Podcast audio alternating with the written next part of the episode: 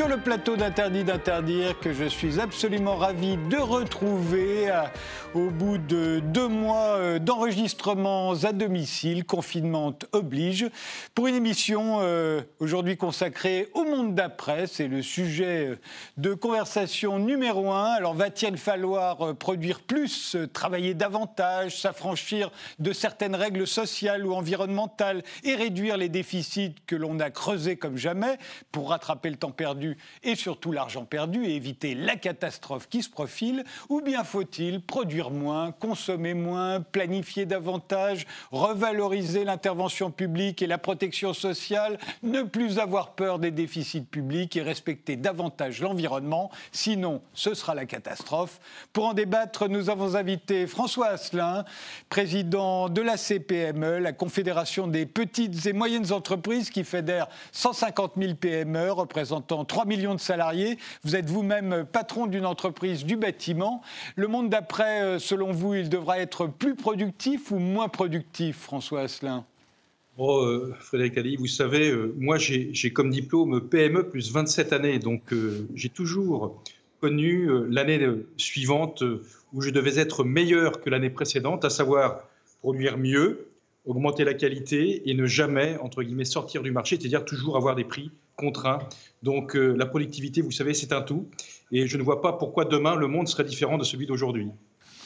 Christophe Rameau, euh, économiste, membre du collectif des économistes atterrés depuis son lancement en 2011. Vous aviez également été l'un des initiateurs de l'appel pour sortir de la pensée unique en 1996. Euh, on en reparle aujourd'hui de sortir de la pensée unique.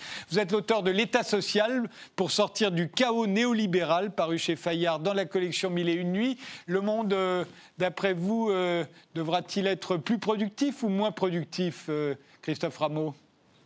Écoutez, je pense qu'il faut vraiment changer de, modèle, il est, plus que temps.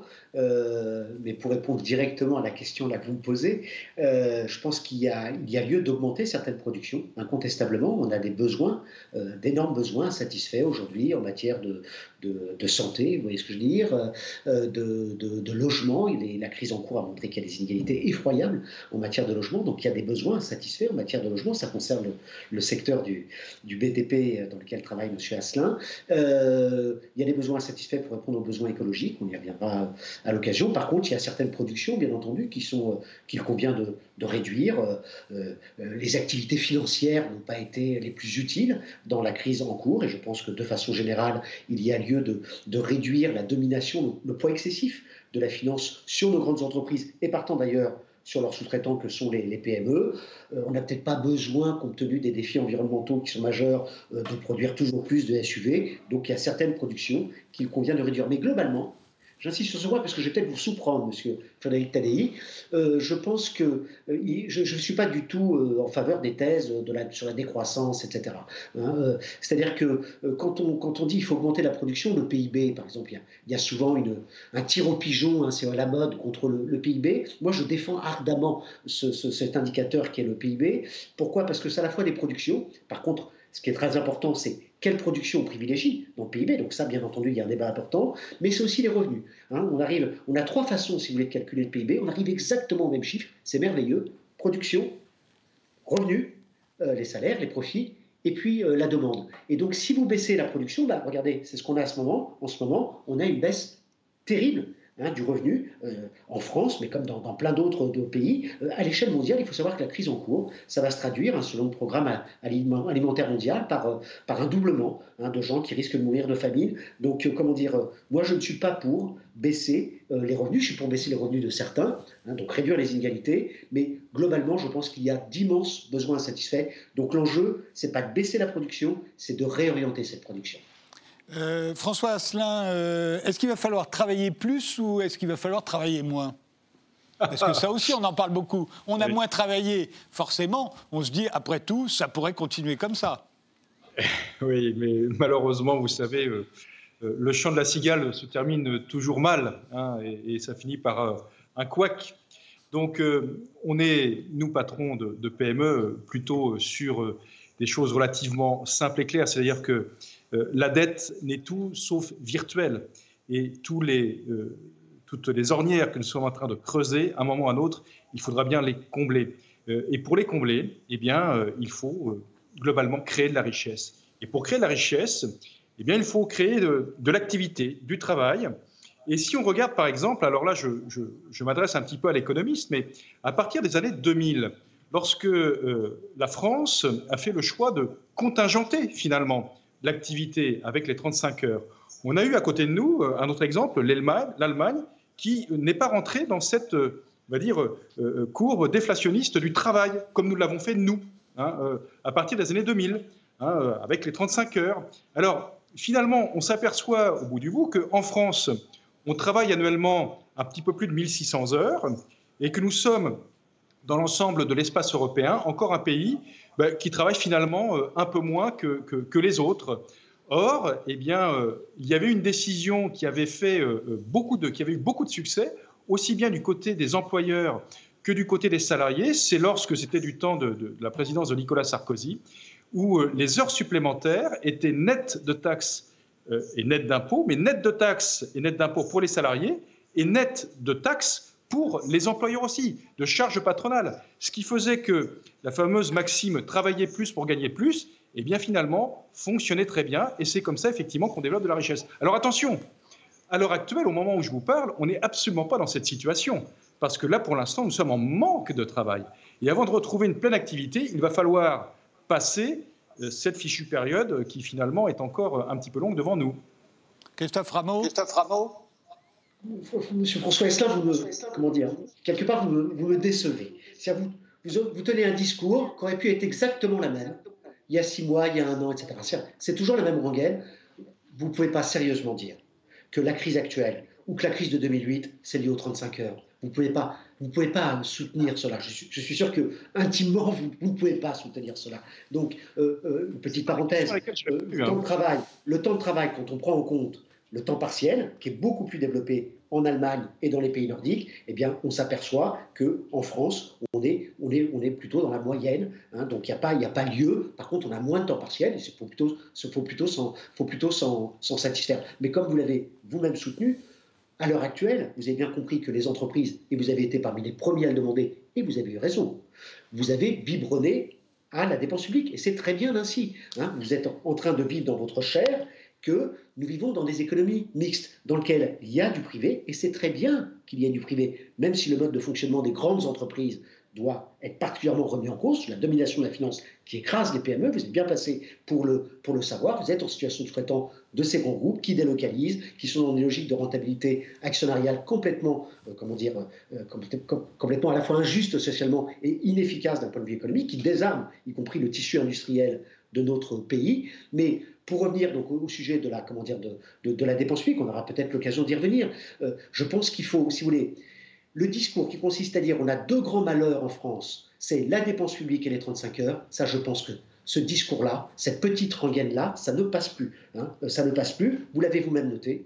Aujourd'hui, la question qui se pose, on a des centaines de millions, on a, près de 500 000 emplois qui sont en train d'être détruits, on a, on a plein qui passe, ça passe notamment par le fait qu'il y a plein en fait, de contrats précaires qui ne sont pas renouvelés. Bon, mais donc on a de la main-d'œuvre disponible, donc l'enjeu, bien entendu, c'est surtout pas de favoriser les heures supplémentaires, hein. c'est de permettre à ceux qui sont sans emploi d'avoir un emploi. C'est même ça le principal, euh, le principal enjeu. Et d'autre part, sur la dépense publique, on y reviendra, mais enfin, il faut cesser. Hein. la dette publique, c'est comme la dette privée. Vous êtes bien placé pour savoir. Hein, il y a plein d'entreprises aujourd'hui qui vont voir leur niveau d'endettement exploser, bien entendu.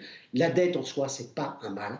D'accord? C'est une fantastique invention de l'humanité. Il peut y avoir des excès de dette, mais ce qui est valable pour le privé est valable pour le public. Ce qui est très important, ce qui est très important pour que les dettes publiques soient soutenables. Et aujourd'hui, elles sont soutenables compte tenu des taux d'intérêt très bas. Ce qui est très important, c'est qu'effectivement ces excès de dette permettent de relancer de l'activité et donc qui vont permettre, y compris, de pouvoir payer sans aucun problème les dettes futures. Le Japon est à plus de 200% de dette publique depuis des années, ça ne pose aucun problème. Et point important, les pays qui, avant la crise en cours, avaient les dettes les plus faibles, n'étaient pas du tout les pays qui avaient un niveau d'emploi public plus faible. Hein. Il faut savoir qu'en France, la part de l'emploi public, c'est à peu près 20% de l'emploi total. C'est un chiffre stable depuis 40 ans.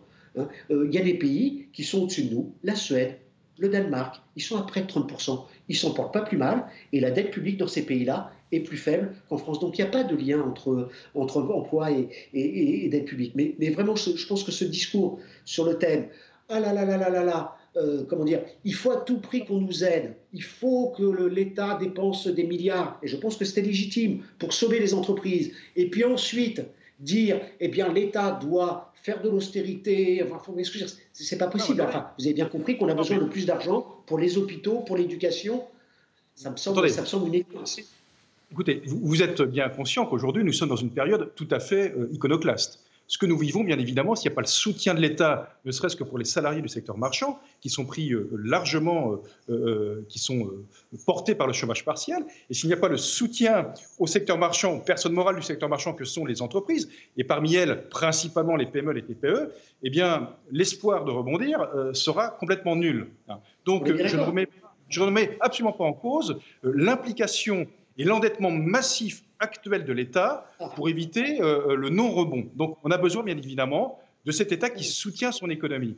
Mais, mais euh, à vous écouter, euh, un État qui, entre guillemets, au fil des ans, n'équilibre pas son budget, finalement, ce n'est pas important. C'est-à-dire que la dette, globalement, on peut toujours y aller, on a le droit de tirage, sachant qu'un jour, les taux que vous avez cités qui sont effectivement très bas et aujourd'hui s'endetter, finalement c'est complètement paradoxal, c'est s'enrichir. Hein, euh, eh, bien, eh bien, si jamais demain euh, les taux augmentent, est-ce que ça ne sera pas un problème systémique pour notre pays? Vous avez cité le Japon.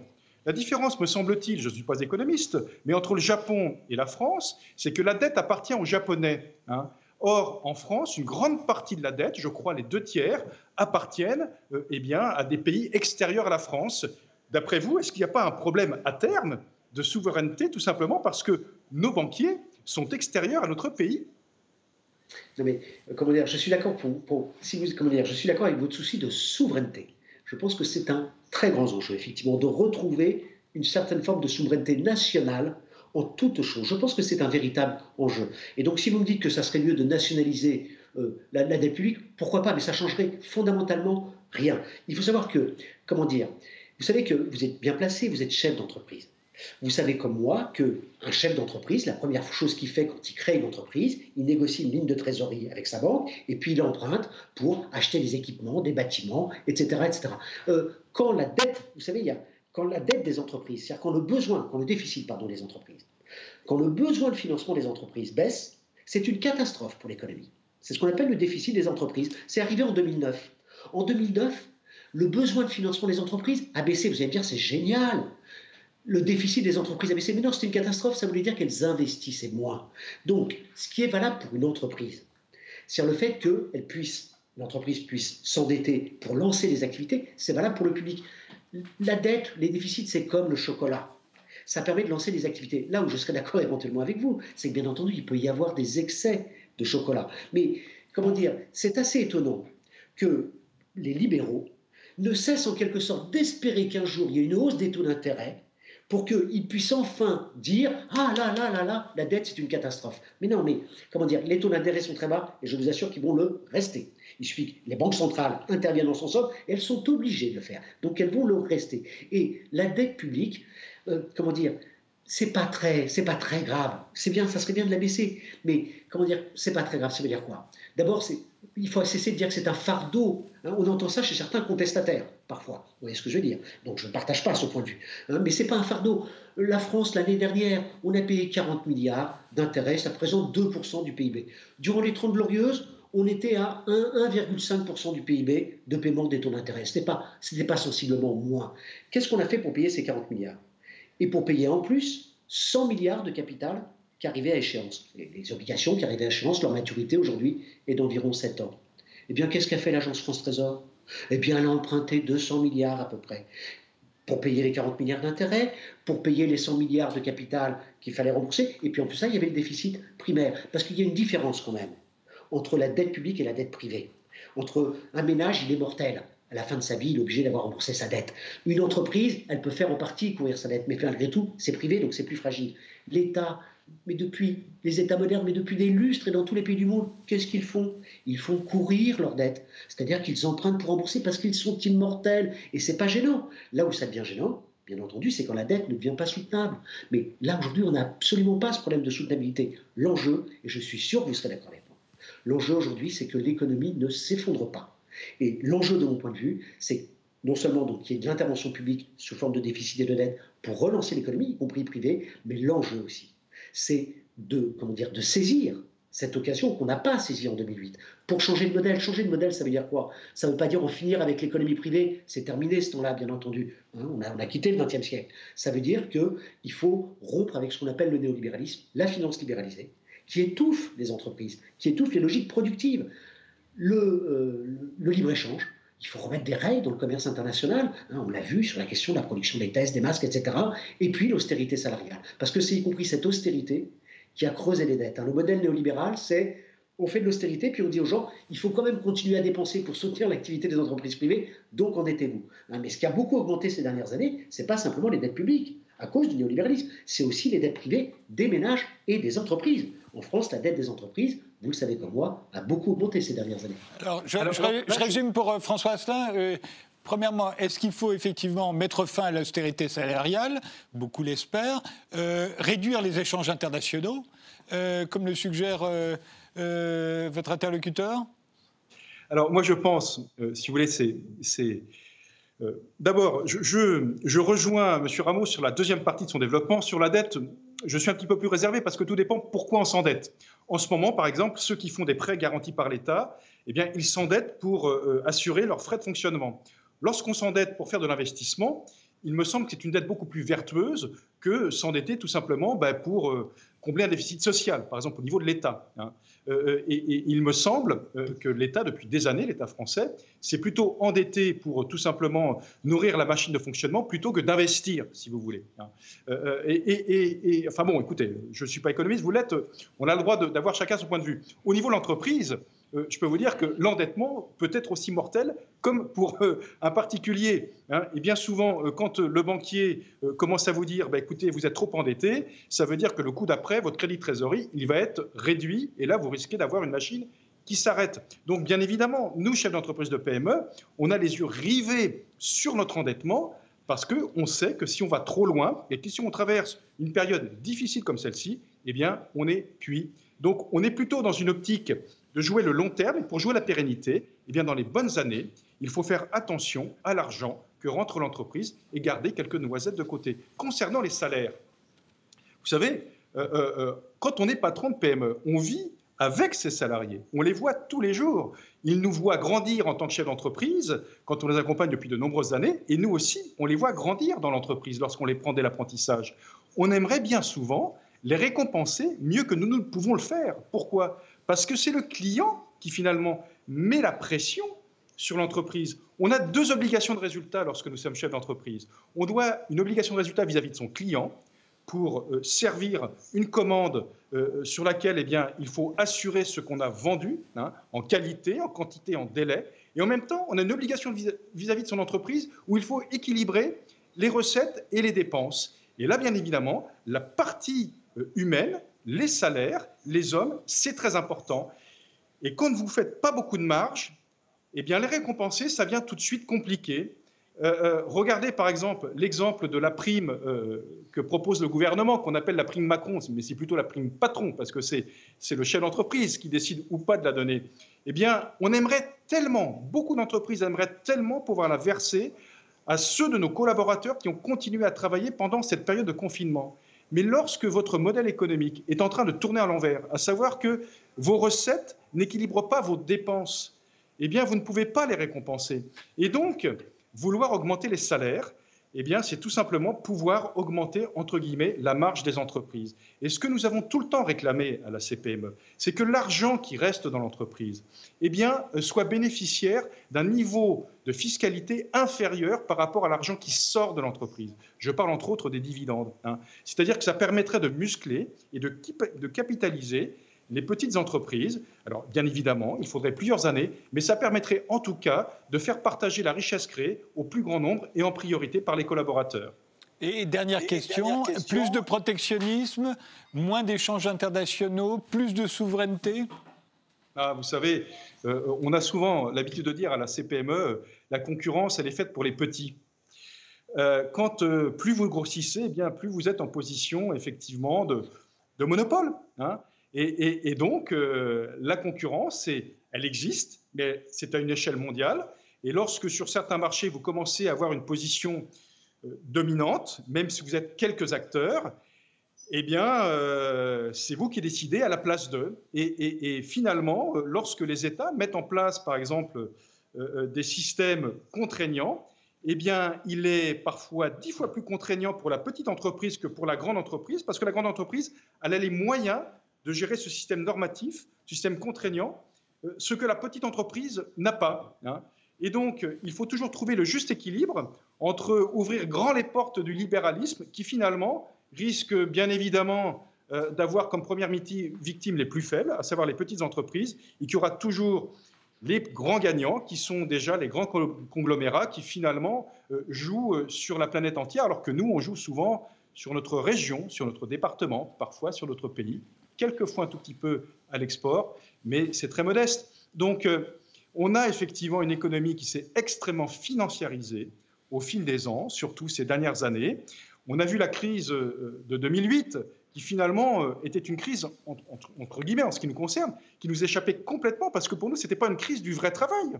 C'était une crise d'une économie qui s'était financiarisée, une sorte de casino fou qui reposait sur rien et dont nous avons été les premières victimes. Donc nous, on a été stupéfaits. Hein. et finalement, tous les États sont venus au secours de ceux-là même qui ont créé euh, ces, je veux dire, ces, dérives quoi, du marché. Donc, effectivement, nous sommes pour euh, le libre, le libre échange, parce que, vous savez, les échanges, c'est vieux comme le monde. Hein. Les hommes ont commencé par le troc. Maintenant, il y a l'argent pour euh, aider euh, aux échanges. Mais ça mérite d'être régulé, bien évidemment. Et, c'est peut-être, et je l'espère, une des leçons que nous devrions tirer de ce qui s'est passé en 2008 et en 2009 et de ce qui est en train de se passer aujourd'hui encore. Voilà. Dominique Rameau Christophe. non, euh, vous, pensez qu'il faut moins d'échanges internationaux quand vous parlez de, de, récupérer une part de souveraineté, d'introduire du protectionnisme? Vous savez, pour, aller dans le sens de, comment dire, de, monsieur, de Asselin, je, suis vraiment, mais ce n'est pas une concession de, de, forme. Je suis intimement convaincu que la concurrence, que l'initiative privée, ça a du bon. Par contre, je suis euh, en quelque sorte pour une économie républicaine. Hein, la République, ça tient à la fois par des libertés individuelles, par du jeu de libertés individuelles qui sont nécessaires, et puis ça tient aussi par le suffrage universel, les lois, l'État, qui permettent à la société eh bien, de, tenir comme société. D'accord Bon, eh bien, c'est exactement la même chose qui, je pense, quand je dis qu'il faut changer de modèle, que nous devons dupliquer à l'échelle économique. C'est-à-dire construire une économie républicaine qui réhabilite en quelque sorte la réalité en fait de nos économies. Nous vivons dans des économies mixtes. Des économies mixtes, ça veut dire quoi? Hein, et, la raison pour laquelle nous souffrons, excusez-moi, je termine sur ce point, je pense que la raison pour laquelle nous souffrons au fond, c'est parce que nous ne l'assumons pas comme, comme tel. Hein. Nous avons, euh, et, alors c'est quoi la, réalité de cette économie mixte? Nous avons, bien entendu, des entreprises privées, y compris des PME. Et à la suite de ce que vous avez dit, je, je vous rejoins en partie, je pense qu'il est très important de distinguer ce qu'on appelle les PME et puis les grandes entreprises. même s'il y a des nuances aussi entre certaines PME qui sont gérées parfois de façon autocratique et puis d'autres parfois qui sont bien gérées et certaines grandes entreprises qui peuvent être gérées différemment. Mais le modèle qui s'est imposé pour les grandes entreprises, je pense que vous en conviendrez, c'est vous l'avez évoqué vous-même, c'est le modèle de la firme actionnariale. Même si en fait il y a des nuances entre les entreprises du CAC 40. Mais ce modèle de la firme actionnariale, c'est un modèle qui s'appuie sur l'idée que la, la, comment dire, la finalité de l'entreprise, c'est d'abord et avant tout de produire des revenus pour les actionnaires, sous forme de dividendes ou sous forme, pire encore, de rachat d'actions. C'est-à-dire que l'entreprise utilise une partie de ses ressources, de ses profits, pour acheter ses propres actions, les déchirer pour faire monter le cours. On voit bien à quel point ça détruit là, du, capital. Et donc ces grandes firmes, pour faire toujours plus de revenus pour les actionnaires, qu'est-ce qu'elles ont fait? Elles se sont appuyées sur le libre-échange. C'est la possibilité pour elles, et ça bien entendu les PME n'y ont pas accès, vous avez raison là-dessus, la possibilité de dire, ben tiens, pour produire tel ou tel composant, je vais mettre en concurrence deux ou trois établissements que j'ai à travers le monde. Il faut savoir que la moitié du commerce mondial, c'est du commerce intra-firme. C'est du commerce interne aux firmes, avec les firmes qui fixent elles-mêmes les prix Hein, donc avec possibilité de localiser les activités euh, ici et là de façon à faire du dumping, y compris fiscal. Et donc sur cette base-là, les grandes firmes font du dumping fiscal mais aussi du dumping social. Et bien entendu, mettre les PME dans un, dans étau absolument effroyable, hein, puisque pour faire plus, pour donner plus d'argent, y compris pour les actionnaires, qu'est-ce qu'on fait? On, dit aux PME, vous êtes bien placés pour le savoir, à quel point les, PME sont souvent écrasées par, euh, comment dire, par leur, euh, par leur euh, donneur d'ordre. Et je dirais qu'il faut, comment dire, il faut sortir de l'idée que l'essentiel de l'économie, c'est que des PME en France. Il faut savoir que les grandes entreprises, de plus de 5000 salariés, et je parle que du privé, je ne parle pas du public, bien entendu, les grandes entreprises, c'est 30% de l'emploi. Donc c'est quand même. Et, si on prend ça plus les entreprises de taille intermédiaire, c'est-à-dire de plus de 250 salariés, on arrive à la moitié des emplois. Hein. donc c'est important. je vous interromps, Christophe Rameau. Oui. Je vous interromps. On fait une pause. On se retrouve juste après.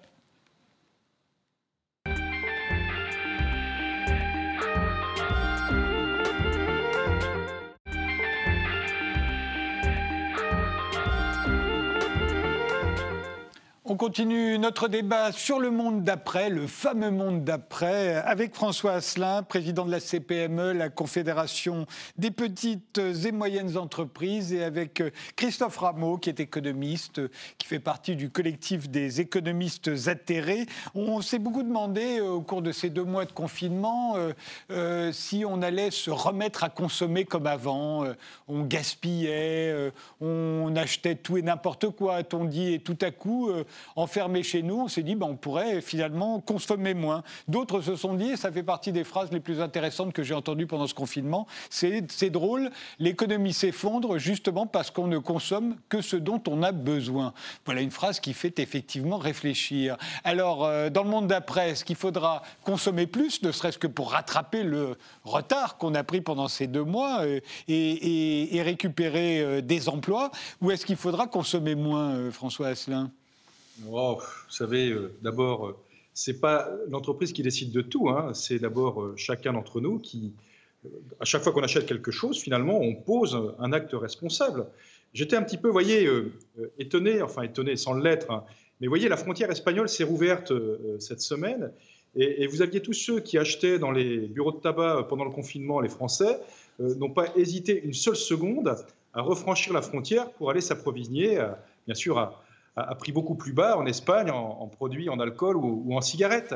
C'est-à-dire que euh, la pression euh, du prix ou de la bonne affaire, eh bien, nous, sommes tous finalement des moutons de consommateurs. Voilà. Et, je peux me mettre moi-même dedans. Et ça ne changera pas. à mon avis, ça ne changera pas. Par contre, on peut se poser effectivement sur le moyen et long terme, eh bien, euh, comment orienter euh, la consommation et donc comment orienter notre production. Et là, je pense qu'effectivement, on a des questions de fond à se poser. Et comme il faut donner du sens au capital, je pense qu'il faut aussi donner, aussi donner du sens à la consommation. Mais vous savez, il y a des évolutions qui sont intéressantes. Quand on voit par exemple comment le marché du bio euh, euh, euh, eh bien, croît d'année en année, on sent bien que par rapport à la consommation, beaucoup de Français, et c'est pas que je dirais que les Français, c'est mondial, commencent un petit peu à se poser des questions sur doit-on acheter plus ou acheter mieux. donc il y a encore, à mon avis, tout un champ à explorer. Et là, c'est aussi le consommateur, monsieur tout le monde, qui est acteur lui-même de son, de son avenir. Christophe Rameau, euh, beaucoup se sont mis à rêver pendant ces deux mois euh, euh, quand on a vu qu'on pouvait si facilement arrêter l'économie mondiale, hein, mettre la moitié de la planète confinée chez elle, que les avions ne décollent plus, que, les magasins ferment. On s'est dit, bah, après tout, si on veut lutter contre le réchauffement climatique, c'est dans ce sens-là qu'il faut aller. Vous en faites partie? Non, je ne fais pas partie de, de, comment dire, de, de, ce rêve, euh, qui est souvent un rêve de bac plus 10, hein, si je puis me permettre. Euh, il y a des gens qui ont vu leurs revenus s'effondrer avec la crise, euh, qui ont été obligés de recourir aux banques alimentaires. ils préféraient aller dans des magasins bio pour manger mieux. Donc on a besoin de consommer plus de certaines choses. On a besoin de consommer plus de soins. On a besoin de consommer plus d'éducation. Et un point très important, cette consommation de soins d'éducation qui est principalement produite par le public. Mais c'est bien de la production, monsieur Asselin. Hein, il faut cesser d'avoir en tête l'idée qu'il y a d'un côté les gens du privé qui seraient productifs et de l'autre côté les gens du public qui seraient les improductifs. Le public demande à être bien géré. Je serais d'accord avec vous là-dessus. Ce n'est pas toujours le cas. Ça ne va pas de soi. On est d'accord. Comme le privé. Vous voyez ce que je veux dire? Donc, euh, donc euh, comment dire? Mais un fonctionnaire, ça augmente le PIB. Hein, ça augmente le PIB. La contribution au PIB des fonctionnaires, bah, c'est à peu près la même chose que leur part dans l'emploi, c'est de l'ordre de 20%. Ça, crée de la valeur ajoutée. Ce qui change, si vous voulez, entre un fonctionnaire et quelqu'un du privé, c'est que l'accès au bien public, il est gratuit. On ne sort pas sa carte bleue à l'entrée d'un commissariat, d'une école ou d'un hôpital. Mais ce n'est pas gratuit au fond. Attention à ce discours naïf sur la gratuité. Il faut le payer, bien entendu, comme tout travail productif, et c'est payé par l'impôt. Et, mais, donc là, il y a une part des prélèvements obligatoires, mais c'est comment pas la plus grande part qui sert à payer effectivement les services publics. La plus grande part des prélèvements obligatoires, c'est pour payer les retraites, les allocations chômage, d'abord les retraites, hein. mais tout ça, ça soutient la demande auprès du privé. Alors, quelles sont les autres consommations qu'il faut augmenter? Ben, Pour l'environnement, si on prend au sérieux les questions environnementales, mais il y a plein de besoins qu'il faut satisfaire. Il faut réduire nos émissions de gaz à effet de serre. Ça passe par quoi? On sait ce qu'il faut faire. La rénovation thermique des bâtiments. Ça suppose, là aussi, et, ça va servir le privé. Ce pas des fonctionnaires qui vont aller faire la rénovation thermique des bâtiments. Par contre, ça suppose des aides publiques massives. Donc on, est bien, on a bien besoin d'une économie mixte. Donc la rénovation thermique du bâti, les transports collectifs, le fait de, développer de la production électrique non carbonée, tout ça, ça suppose de, des investissements publics, de la dépense publique, articulée bien entendu aux actifs privés. Donc là, il faut développer toutes ces consommations, toutes ces productions. En revanche, à côté, il y a bien entendu, et ça, je suis toujours pour partir du principe que, y compris quand quelqu'un avec qui vous n'êtes pas en accord a un discours qui quelque part perce, c'est qu'il met le doigt sur quelque chose.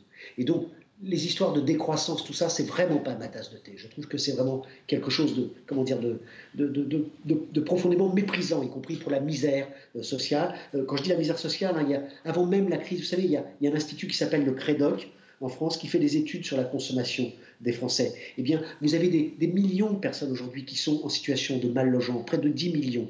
Donc ça suppose de construire, il faut construire du logement, qui sont en situation de sous-consommation euh, électrique, qui n'arrivent pas à chauffer leur appartement en hiver parce qu'ils n'ont pas les moyens de le chauffer, y compris quand il y a des enfants. Donc, et qui aimeraient bien manger mieux, hein, ne pas manger simplement des, des produits de, de, de, l'alimentation industrielle, mais ils n'ont pas les moyens d'accéder à ça. Donc il y a plein de besoins satisfaits. Par contre, il y a des besoins qu'il faut faire décroître. Donc je vous ai dit, euh, euh, euh, les SUV, l'obsolescence des produits, etc. Là, bien entendu, je pense qu'il y, a matière effectivement à, avoir un pilotage hein, sur la... Il faut revoir à la fois l'organisation de notre économie, notamment des grandes entreprises, hein, réhabiliter aussi le public à côté de ça, et revoir les finalités hein, de, de l'économie. Donc il va falloir planifier plus, François Asselin, planifier plus? Écoutez, moi, je, on a de toute façon, euh, on a besoin d'un État stratège, c'est clair. Hein, je veux dire, si on a simplement un État qui avance, et malheureusement c'est souvent le cas, mais en fonction des échéances électorales, et, bien souvent d'ailleurs qui ne tient pas ses promesses une fois les élections gagnées, euh, euh, ça va être très compliqué. mais, là, il ne faudrait pas qu'on se trompe, à la CPME, on n'est pas, entre guillemets, pour moins d'État, on est pour mieux d'État. Hein. C'est-à-dire que l'État, de notre point de vue, la sphère publique, parce que l'État peut être la mairie, la collectivité, le département, la région, et bien sûr euh, l'État et même les établissements publics, hein, l'éducation nationale en fait partie, euh, on a besoin d'un pays qui est administré. Hein, bien évidemment, on, a besoin euh, de former notre, jeunesse, donc on a besoin d'une éducation nationale qui forme bien euh, les enfants de notre pays. Euh, on a besoin de missions régaliennes qui fassent qu'on puisse vivre en sécurité, que ce soit à l'extérieur de nos frontières pour les protéger comme à l'intérieur de nos frontières. Donc tout ça, c'est essentiel pour la bonne marche de la société et bien, évidemment pour aussi le, le bon fonctionnement des entreprises, donc du secteur marchand. Mais quand nous voyons par exemple que l'argent investi, par exemple, si on prend, vous parliez de la santé, euh, investi dans le domaine de la santé, quand on regarde euh, par rapport aux autres pays l'argent qu'ils investissent et qu'on voit parfois chez nous le résultat, eh bien, on peut se dire quand même qu'il y a un vrai souci par rapport à l'efficacité. Donc parfois, on se dit, mais finalement, est-ce que c'est un manque de moyens ou au contraire un manque d'efficacité? Peut-être y a-t-il un énorme problème de management au sein de la sphère publique pour ce manque d'efficacité. Et nous avons besoin du service public comme son nom l'indique, il est au service du public. Et dans des périodes comme nous traversons, eh bien c'est là où on a vraiment besoin que le public soit à notre service, parce qu'il faut soutenir les acteurs économiques. Et c'est là, effectivement, où l'État, avec ses agents, avec ses fonctionnaires, doit remplir ce rôle d'accompagnement. Pourquoi? Parce que eux, qu'ils ne travaillent ou qu'ils ne travaillent pas, euh, à savoir s'ils sont en confinement, ils touchent 100% de leur salaire. Ce n'est pas le cas des salariés du secteur privé. Ils retrouveront leur emploi parce qu'il est sécurisé. Et nous, effectivement, on est dans une zone de risque extrême. Donc on a besoin de cet État qui nous soutient, mais on a besoin aussi de cet État qui nous accompagne. Et c'est là, effectivement, où parfois, eh bien, on peut changer, entre guillemets, euh, de, sentiment par rapport à la sphère privée, à la sphère publique, sans que nous soyons ennemis les uns les autres. Mais on a euh, parfois l'impression, nous, chefs d'entreprise, que nous sommes finalement des risques tout, parfois entourés, euh, parfois enquiquinés de gens qui risquent rien du tout. Et, on a besoin de tout le monde. Hein. Alors c'est une caricature ce que je viens de vous dire, mais c'est quelque chose que nous vivons profondément en tant que chef d'entreprise.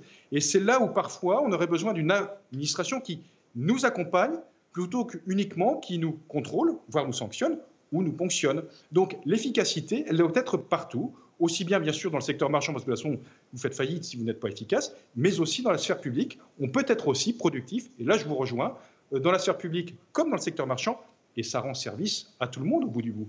Donc, le fait effectivement d'avoir un État stratège qui investit, et là je vous rejoins complètement, dans des, secteurs, premièrement, où l'investissement va revenir, euh, euh, où il y aura un vrai retour sur investissement. Ancrer l'investissement au niveau du territoire me semble très important.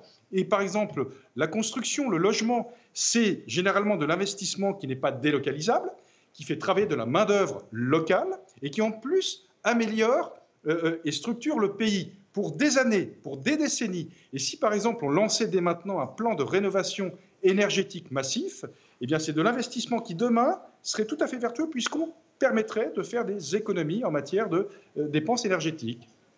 Euh, il y a un demi-siècle, euh, il y a eu l'épidémie de grippe de Hong Kong, euh, qui en France a fait 31 000 morts en, deux mois. à l'époque, le gouvernement n'a pris aucune précaution. D'ailleurs, personne ne s'est aperçu qu'il y avait la grippe de Hong Kong. On ne disait pas tous les soirs au journal de 20 heures combien il y avait eu de morts. On ne le disait pas plus en France qu'aux États-Unis ou ailleurs. Personne n'a fait attention à la grippe de Hong Kong.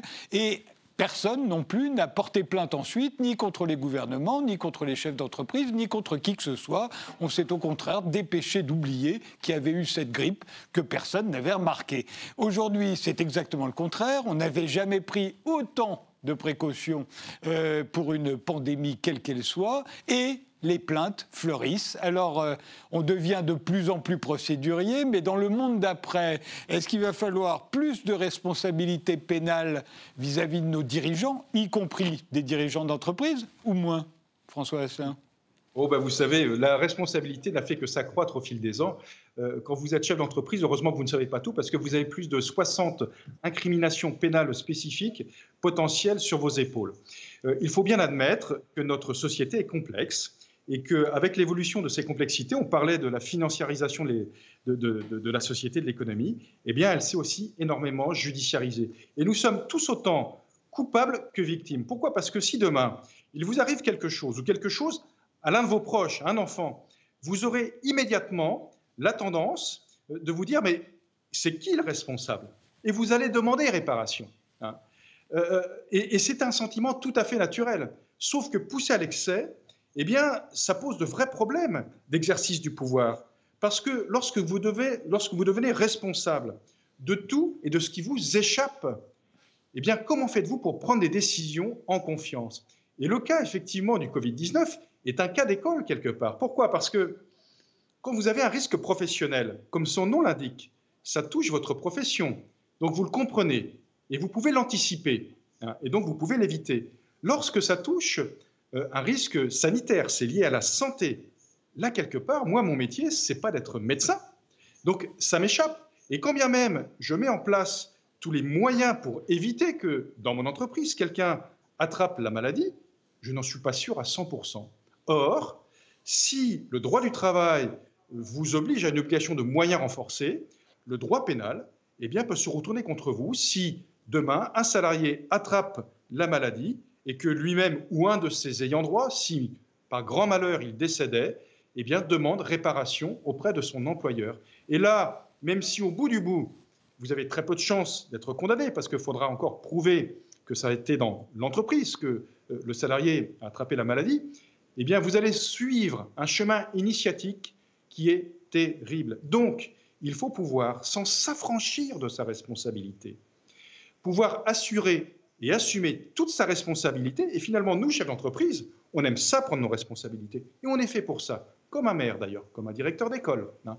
Mais encore faut-il assumer notre responsabilité, toute notre responsabilité, mais pas celle qui finalement nous échappe. Donc, avec l'accord qui a trouvé le compromis entre l'exécutif et le Sénat, finalement, on rappelle un petit peu le, le droit commun, la loi, qui dit que finalement, s'il n'y a pas de faute intentionnelle, eh bien, c'est quand même compliqué d'aller poursuivre un responsable, qu'il soit élu, qu'il soit le chef d'entreprise au pénal, parce qu'il aura fait toute la diligence en connaissance de cause qu'il fallait pour éviter la catastrophe, mais malheureusement, eh bien, c'est arrivé.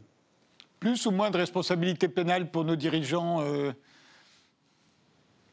Vous savez, je, travaille un peu sur l'état social, hein, sur l'idée qu'au XXe siècle, on a eu une, véritable révolution qu'on n'assume pas en tant que tel avec la protection sociale, les services publics, le droit du travail, les politiques économiques, budgétaires, monétaires. Et l'origine de cet État social, en France, on retrouve ça ailleurs, c'est la loi de 1898 sur les accidents du travail. Je vais répondre à votre question, hein, vous allez voir. Qu'est-ce que dit cette loi? Au début du 19e siècle, c'était le, code civil qui prévalait. Et donc, quand la brique tombait sur la tête de l'ouvrier, on disait, bah, c'est à cause de l'ouvrier, il fallait qu'il fasse gaffe. Au milieu du 19e siècle, il y a eu un changement de jurisprudence qui a dit bah tiens, si l'ouvrier arrive à montrer que si la brique est tombée sur sa tête, c'est à cause de son patron, eh bien, il peut se retourner contre son patron. La plupart du temps, il ne se retournait pas, il pouvait y avoir mort d'homme. Hein. Bon, mais bref. Mais dans les secteurs à risque, les mines, les chemins de fer, euh, où il y avait beaucoup d'accidents, eh bien, vous savez quoi? C'est le grand patronat des secteurs à risque qui a dit il faut sortir de ce registre de responsabilité individuelle. Et c'est comme ça qu'on a créé la loi de 1898 sur les accidents du travail qui dit que si la brique est tombée sur la tête de l'ouvrier, c'est pas à cause de lui, c'est pas à cause du patron, c'est pas parce qu'il lui a acheté dessus. Enfin, s'il lui a acheté dessus, là, il y a toujours la possibilité de recourir au pénal. Mais c'est parce qu'elle est tombée. C'est le risque de la production en commun. Et donc, on a inscrit dans le droit la notion de risque social et de responsabilité sociale. C'était une responsabilité de la société. Donc, moi, je suis toujours circonspect quand on en revient à des logiques de mise en cause de responsabilité individuelle, là où c'est la responsabilité sociale qui est, qui est en jeu. Voilà, il faut savoir qu'à la fin du 19e, les libéraux étaient contre cette loi de 1898 sur le thème oh, mais vous êtes en train d'inscrire dans le droit que la société, c'est pas qu'une somme d'individus, de responsabilités individuelles. Vous êtes en train d'inscrire dans le droit que la société a une consistance propre qu'il y, a, des risques sociaux, une responsabilité sociale. Mais vous allez nous conduire au socialisme, disaient les libéraux. Ils n'avaient pas tort de leur, point de vue. Vous savez ce qu'on a fait après? On a dit, ben, il n'y a pas que les accidents. Il y a là et la famille, ta, ta, ta, ta, ta, et on arrive à la situation actuelle où c'est un chiffre qui est peu connu. Il faut savoir que, à l'heure où je vous parle, comment dire, quand vous additionnez les prestations sociales en espèces, c'est-à-dire les retraites, principalement, hein, mais aussi les allocations familiales, les allocations chômage, puis ce qu'on appelle les transferts sociaux en nature, c'est-à-dire la, consommation de, soins socialisés, d'éducation. Vous additionnez tout ça, vous arrivez à 818 milliards, c'est les chiffres de 2018. C'est supérieur, c'est plus, plus important que la somme des salaires nets. Nous vivons dans des économies mixtes. Alors vous allez me dire c'est trop, M. Asselin va peut-être me dire c'est trop. Oui, mais les retraités, il faut, les faire vivre. Et quand on les fait vivre avec les privés, pas avec le privé, avec des fonds par capitalisation, c'est plus inégalitaire et généralement c'est plus coûteux. La santé, il faut bien l'assurer. Quand c'est assuré par le privé, les États-Unis, vous voyez ce que je veux dire c'est une catastrophe. Euh, un tout petit parenthèse sur ce que vous avez dit tout à l'heure, on a fait de l'austérité quand même en matière de santé, et résultat des courses, la dépense d'investissement des hôpitaux publics a baissé de moitié en pourcentage de leurs recettes entre 2009 et aujourd'hui. Donc il y a eu l'austérité, on, l'a payé au prix fort. Hein. La raison pour laquelle l'Allemagne s'en est mieux sortie, c'est qu'en l'espèce, parce qu'il y a le poids des landeurs, il y a le poids de ce que vous appelez parfois le corporatisme, qui fait qu'il y a plein de landeurs de collectivités locales qui ont dit Moi, je ne veux pas qu'on ferme mon hôpital.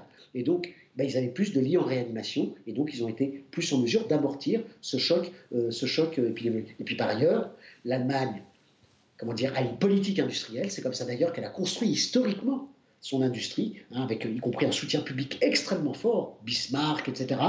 Et, donc, elle n'était pas démunie en matière de politique industrielle ben, pour produire des tests ou pour produire des masques. Donc, il faut aller jusqu'au bout euh, dans la façon dont on tire les leçons de cette, de cette crise. Il faut, il faut faire une relance à la fois verte, je l'évoquais tout à l'heure, et sociale. hein, et sociale, c'est-à-dire que ben, il faut augmenter, bien entendu, les bas salaires. Hein, il faut réduire ces hautes rémunérations complètement exorbitantes qui existent chez les, grands patrons, notamment du, CAC 40. C'est complètement aberrant. Donc il faut, il faut une société plus égalitaire. Hein. Euh, je n'ai pas dit complètement égalitariste, mais plus égalitaire. Il faut donc une relance à la fois écologiste et sociale. Et je pense qu'autour de ça, on peut quand même avoir un beau projet commun de société à offrir à tous, hein, y compris pour créer des emplois utiles. D'ailleurs, ce sera la dernière question, François Asselin. Faut-il euh, s'affranchir de certaines règles environnementales euh, ou sociales, euh, comme le, demandent certains, y compris des syndicats patronaux, pas le vôtre, mais, mais d'autres, s'affranchir carrément parce que pour la relance, là, c'est absolument nécessaire, ou au contraire, comme Christophe Rameau le demande, renforcer les règles environnementales et sociales? Alors, vous savez, euh, euh, on est pour l'économie de marché, mais on n'est pas pour la loi de la jungle. Hein. Donc, euh, n'allons pas, à travers une période que nous traversons, d'un seul coup balayer tous les essais d'économie vertueuse qui timidement essayent d'imprégner la société. Moi, je pense que ce qu'il faut, c'est tout simplement faire en sorte, vous l'avez très bien dit, hein, M. Rameau, que s'il y a de l'investissement et la stratégie de l'État à investir, que ça aille vers des secteurs qui effectivement soient vertueux. Si demain on donne voilà, une prime euh, à la casse pour relancer l'automobile, que ça aille vers des véhicules plutôt verts, qui polluent moins. Si on doit relancer un plan de rénovation énergétique, c'est un investissement tout à fait intelligent. Et nous, ce que nous disons à la CPME, c'est que si on doit euh, euh, faire un plan de relance, il faut d'abord, pour nous, il doit reposer sur trois critères. Premièrement, qu'on pense à l'économie circulaire. Pour nous, c'est intéressant que l'investissement, eh bien, il retourne à celui qui investit. Donc, que l'investissement soit lié au territoire, à la région, à la nation, à l'Europe. Hein. Deuxièmement, il faut que l'investissement aille vers des secteurs qui produisent beaucoup de main-d'œuvre. Hein. En clair, vaut mieux faire travailler beaucoup de Français que donner du pouvoir d'achat pour faire l'importation de produits fabriqués en Asie, par exemple. Et puis, troisièmement, il faut que cet investissement, à terme, eh bien, produise des économies pour le pays. Et c'est là où la transition énergétique ou écologique peut être très intéressante. Et là, eh bien, effectivement, euh, je vais faire plaisir à M. Rameau, l'État peut y aller, franchement, pour investir. Parce que là, ça sera de l'investissement productif. Pour le reste, il me semble qu'à un moment ou à un autre, il faudra avoir un retour sur investissement et redonner ou rééquilibrer l'État qui aura, me semble-t-il, besoin aussi de recettes pour assurer eh bien, euh, la qualité du service social euh, qu'on doit à nos concitoyens. Il nous reste il nous reste 4 minutes. Euh, on s'est dit que dans ce monde d'après, euh, hypothétique bien entendu, ce que devait faire l'État, ce que devaient faire les entreprises, euh, ce que devraient faire les actionnaires, on ne s'est pas dit ce que devaient faire les individus. Alors en quoi est-ce que nous sommes censés, nous aussi, individus, quelle que soit notre activité professionnelle, citoyens, en quoi devons-nous changer? Dominique? Non, pas Dominique, pardon, Christophe. Non, pardon, c'était pour moi. Oui, oui Christophe. Euh, pour répondre rapidement dans le temps imparti, je pense que je suis, je, suis d'accord avec M. Asselin. Le, public, que ce soit l'État ou les collectivités locales, doit être bien géré et ça ne va pas de soi, ce n'est pas toujours le cas. Je suis entièrement d'accord avec vous. Une fois qu'on a dit ça, je pense que ce qui serait pour recréer société, à la sortie de cette crise, on voit à quel point nous avons besoin d'hôpitaux, des bois, etc. Eh bien, je pense qu'il faut se dire qu'il euh, faut remettre en cause le néolibéralisme, la finance libéralisée, le, libre-échange, vous êtes quasiment d'accord sur ce point. Et ensuite, il faut se dire que pour bien vivre, il faut payer des impôts et cotiser dans la bonne humeur. Il faut que tout ça soit bien géré. Mais il faut payer des impôts et cotiser dans la bonne humeur. Alors, bien entendu, ça suppose de remettre un peu de justice fiscale D'accord? Donc, bien entendu, le B à bas, c'est de rétablir l'ISF, c'est de, créer, c'est en discussion actuellement, de, recréer une tranche pour les, impôts les, plus élevés, et je dis bien les plus élevés. Donc, euh, voilà, donc là, ça a été fait suite à la crise de 2008, ça a été, y compris aux États-Unis, ça a été, on, est revenu dessus, Trump est revenu dessus aux États-Unis. Mais voilà, je pense que là, il y a les moyens de. Je pense que l'enjeu, c'est de refaire société, y compris refaire société entre ceux du privé. Et on a besoin du privé et ceux du public. Je pense que là, il y a vraiment besoin de refaire société, redessiner un avenir d'émancipation, des jours heureux, comme disait notre président, aller dans ce, dans ce sens-là, hein, mais, mais, mais pas simplement des effets de manche. à retrouver l'esprit l'esprit réel du programme du Conseil national de la résistance. Ça me semble être une bonne Esquisse de réponse de Christophe Rameau, il faudra payer plus d'impôts, mais seulement les riches. Euh, mais même question, euh, en, tant qu'individu, euh, en quoi va-t-il falloir changer, nous aussi, dans ce monde d'après, et qui n'est pas seulement l'État, les entreprises et les actionnaires qui soient obligés de faire leur propre révolution? Alors moi, je, pense qu'il ne faut, il faut pas croire au miroir aux alouettes, c'est-à-dire que, et là je rejoins Christophe Rameau, c'est-à-dire que la décroissance m'effraie plus qu'autre chose. Hein.